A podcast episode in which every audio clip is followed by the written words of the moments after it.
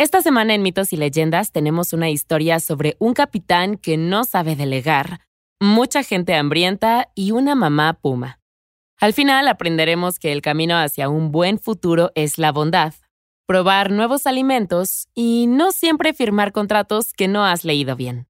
La criatura de la semana es un monstruo acuático que cambia de forma y te hará preguntarte si los humanos en la playa son quienes realmente crees que son.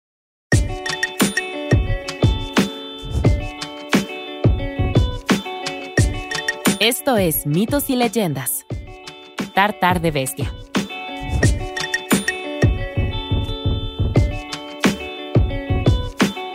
Este es un podcast donde contamos historias de la mitología y el folclore. Algunas son muy populares y aunque creas conocerlas, sus orígenes te sorprenderán. Otros son cuentos que quizá no hayas escuchado, pero que realmente deberías. El episodio de hoy procede del folclore argentino, en donde a nuestra protagonista le ocurren muchas cosas. Es una joven española en un lugar nuevo y nos unimos a ella mientras está en medio del campamento pensando. Da miedo ver al mundo a tu alrededor encogerse, cerrarse por todos lados hasta que apenas puedes moverte. Y la señorita Maldonado ya había visto suficiente. Había venido a Argentina con todo un grupo de españoles y nadie había previsto lo microgestor que resultaría ser su capitán. Probablemente fue a mitad de la travesía cuando quedó claro, pero para entonces ya estaban a mitad de camino del Atlántico en un barco y no había vuelta atrás. Cada detalle del trabajo de todos parecía estar siempre bajo su control. La única manera de hacer algo era que la gente trabajara a escondidas cuando el jefe no estaba mirando. Sin embargo, la última orden del capitán había sido exagerada. Claro, la gente local tenía el campamento intruso rodeado. Sí, significaba que ya no podían acceder a cosas como la preciada comida.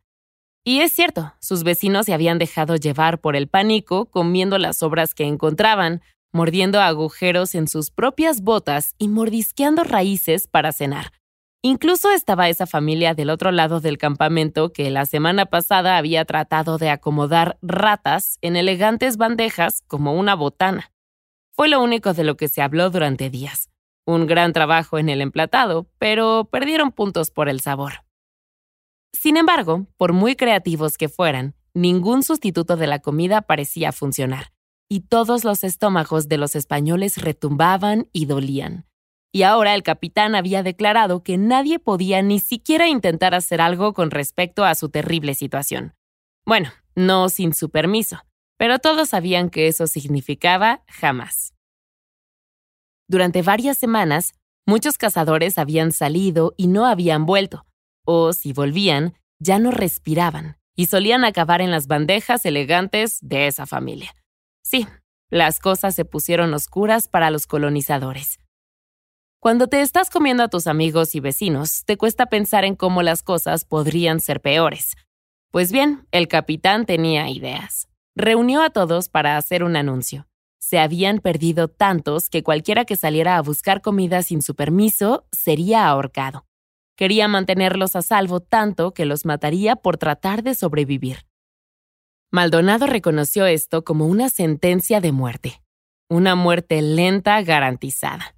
Era una idea terrible y también una que podría haberse evitado por completo si el capitán hubiera renunciado a intentar, ya sabes, esclavizar a la población local. Ese tipo de cosas nunca fueron bien recibidas, pero dado que estaba en la lista de tareas compartidas del capitán con los altos mandos, no estaba dispuesto a cambiar de rumbo. Y ahora todo el mundo estaba hambriento, y pronto estarían muertos. La señorita Maldonado se estremeció al ver a un señor mayor sorbiendo un fideo de cordón de cuero. ¡Qué asco! Ninguna cantidad de salsa haría eso apetecible. No, ese no sería su futuro. Y así, mientras el capitán y todos los colonos estaban ocupados intercambiando restos de alimentos no comestibles, la joven apretó los puños, se escabulló por un hueco en el muro y desapareció entre los árboles. Era la primera vez que salía del campamento y la nueva tierra era salvaje y emocionante, de una manera aterradora y desconcertante. Pequeñas criaturas correteaban, otras invisibles se llamaban entre sí, y grandes y estruendosas criaturas, como avestruces, salían de la nada, dirigiéndose a algún lugar rápidamente. Era tan envolvente que casi se olvidó de los dolores punzantes en su estómago. Casi. La señorita Maldonado continuó caminando, urgida por la llamada de su estómago, y al poco tiempo comenzó a seguir el camino de un río. A lo largo de la orilla arenosa encontró un trozo de fruta a medio comer. Apartando una mosca, la recogió, aspiró el dulce aroma de su carne y la engulló. Esto. Por eso se había arriesgado a salir al mundo exterior. Morir con el estómago lleno era definitivamente mejor que morir con el vientre adolorido, ¿no es así? Lo era, se dijo a sí misma en voz alta. A lo largo de la orilla, saltó de una pieza de fruta sobrante a otra, y para el crepúsculo se había comido toda una ensalada de frutas. Pero ya era el crepúsculo. La luz se desvanecía rápidamente y ella solo podía imaginar las largas garras y colmillos que surgían después del calor del día. Y lo que es peor, Maldonado había olvidado guardar algunos de sus hallazgos para suavizar el golpe de su comportamiento fuera de la ley en el campamento. No había tiempo para preocuparse por eso ahora. Si no se apuraba, no quedaría nada que colgar de todos modos. Así que la prioridad número uno, por ahora, sería simplemente volver al campamento en una pieza. Se adentró en los árboles, tratando de ignorar la multitud de gruñidos que parecían seguirla a cada paso justo fuera de su visión, entre los árboles oscuros. Corrió todo lo que pudo, pero finalmente se detuvo para tomar un respiro, agachada con las manos apoyadas en las rodillas. La garganta le ardía hasta el pecho y se puso de pie y entrelazó los dedos en la parte superior de la cabeza. Cuando la acogieron de nuevo en el campamento y le perdonaron la vida, tuvo que trabajar en algunos objetivos de fitness y resistencia. En ese momento, algo grande y peludo descrito como una cosa en el cuento original, pasó junto a ella y le rozó el brazo. Asustada, salió en dirección contraria, alejándose del camino que había tomado al principio. Corrió a través de la luz tenue, jadeando, y fue entonces cuando la cueva le llamó la atención. Siendo realistas, era su mejor opción, así que se metió dentro y se hundió contra la pared, apretando las piernas contra su pecho. La noche sería larga, pero se sentía más segura arropada contra la pared de roca. Solo que no había sido la única que tuvo esa idea. Durante un rato se balanceó suavemente contra la pared, repasando sus opciones para la mañana siguiente. ¿Debía volver a escondidas al campamento como si nunca se hubiera ido? ¿O era mejor anunciar su regreso y explicar que solo había intentado ayudar? Podía contarles lo de la playa llena de fruta y ellos podrían enviar a alguien para recoger toda la que fuera posible. Durante su estancia en el bosque no se había encontrado con nadie, y tal vez era más seguro aquí de lo que el capitán pensaba. Una vez decidida, Maldonado contempló el cielo nocturno desde el borde de la cueva. En lo alto, innumerables estrellas brillaban y bailaban. Era realmente hermoso. Poco a poco, sus parpadeos empezaron a ser cada vez más largos, sus párpados cada vez más pesados. Tal vez, después de todo, podría dormir. Cuando el sueño empezó a apoderarse de ella, Maldonado se fijó en dos estrellas más en el fondo de la cueva, verdes. También eran hermosas. Pero entonces se congeló. Espera. Sus ojos se abrieron de golpe y cuando el par de estrellas la observó, se dio cuenta de que no eran estrellas en absoluto, eran los ojos de un puma adulto que soltó un gruñido grave y amenazador. Era mejor ser despedazado por algo que no puedes ver y por tanto no puedes identificar. Por ejemplo, ser devorado por un puma sería menos horrible si no pudieras imaginarlo dándote un festín. Estas fueron algunas de las preguntas que se hizo la señorita Maldonado en esas décimas de segundo en que se dio cuenta de que se había encontrado con un puma hambriento en la vida real. Sin embargo, mientras la joven se encorvaba, esperando que los ojos se agrandaran y fueran superados por los dientes y las garras, se produjo otra constatación. El puma no se movía. Estaba vivo, pero cuando los ojos de Maldonado se acostumbraron a la oscuridad, se dio cuenta de que la puma era una madre, una madre recién, además. A su lado, los cachorros se retorcían en busca de comida. El gruñido de la madre adquirió un tono lúgubre cuando el par de ojos verdes se apartó. El siguiente cachorro estaba atascado. El tartar de bestia era ciertamente un plato nuevo para la señorita Maldonado, pero le vinieron a la mente los clásicos refranes limosnero y con garrote, y los humanos que conviven con pumas tienen suerte de estar vivos. Y así la joven concluyó que la carne cruda no era tan mala como parecía. Era mejor que el lomo humano. En ese momento de dolor de la madre, Maldonado se había movido rápida e instintivamente. Con su propia falda había limpiado a los cachorros recién nacidos y había ayudado a la puma a dar a luz al tercero. Después de eso, ¿quién sabía lo que pasaría? En las horas siguientes, la joven se había despertado justo cuando el puma regresaba, con una presa reciente. Entró suavemente en la cueva y dejó caer una criatura inerte a los pies de Maldonado. Bondad por bondad. Durante varios días, la inesperada familia vivió en la cueva. Mamá Puma traía carne cruda y eventualmente Maldonado se aventuró a salir al exterior de vez en cuando para recoger bayas y frutas perdidas. Su vida con los Pumas tenía un ritmo. Después de esa primera noche supo que estaba a salvo con ellos. Todos dormían en un gran montón para calentarse, y ella acariciaba a los cachorros mientras ronroneaban. En el fondo, sin embargo, una parte de su vida anterior seguía siendo vigilante. La gente que una vez conoció podría estar buscándola. Una mañana fría, mientras Maldonado recogía fruta junto al río, alguien vino a buscarla pero no eran sus compañeros españoles.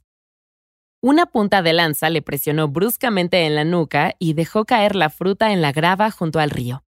La agarraron del brazo y la hicieron girar. La estudiaron y hablaron en voz baja entre ellos en un idioma que ella no entendía.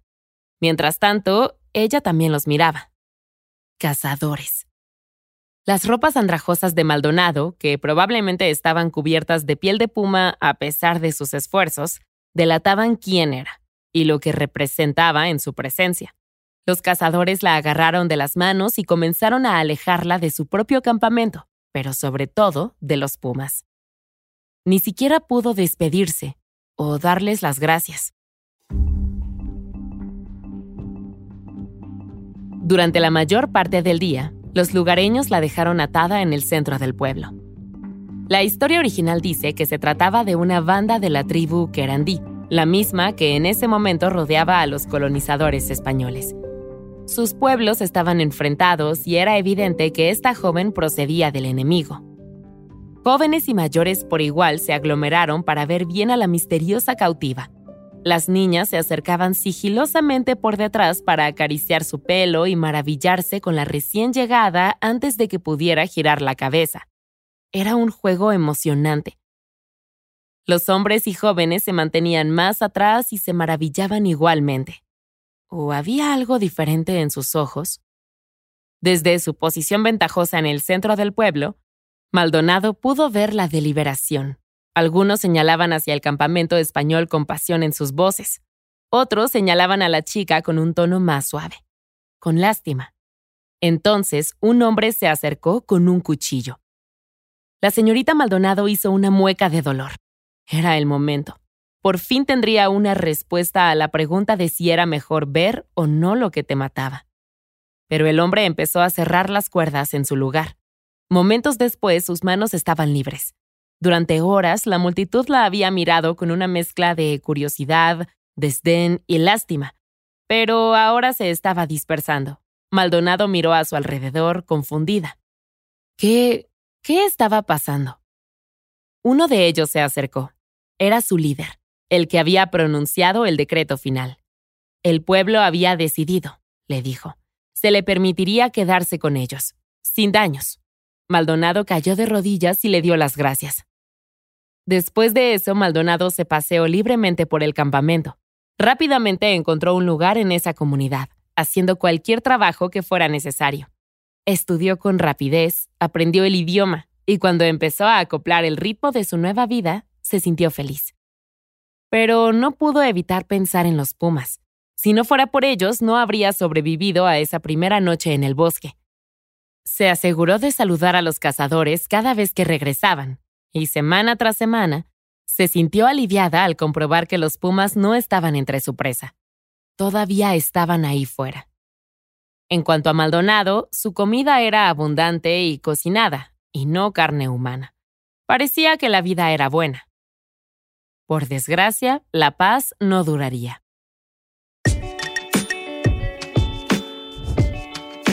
Y hasta aquí hacemos una pausa.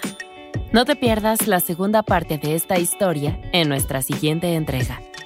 Mitos y Leyendas es un podcast de los creadores de Myths and Legends y Sonoro. Todas las historias y los episodios se basan en la exitosa franquicia de podcast Myths and Legends de Jason y Carissa Weiser. Nuestro tema principal es de la banda Broke for Free y la música de la criatura de la semana es de Steve Combs. Existen enlaces a más música en las notas del podcast. La producción corre a cargo de Alex González, Mitzi Hernández, Esteban Hernández Tamés e Israel Pérez, con el ensamblaje de Ricardo Castañeda para Sonoro Media. Yo soy Vale Estrada y también me hago cargo de la adaptación al español. Muchas gracias por escucharnos y nos encontramos hasta la próxima.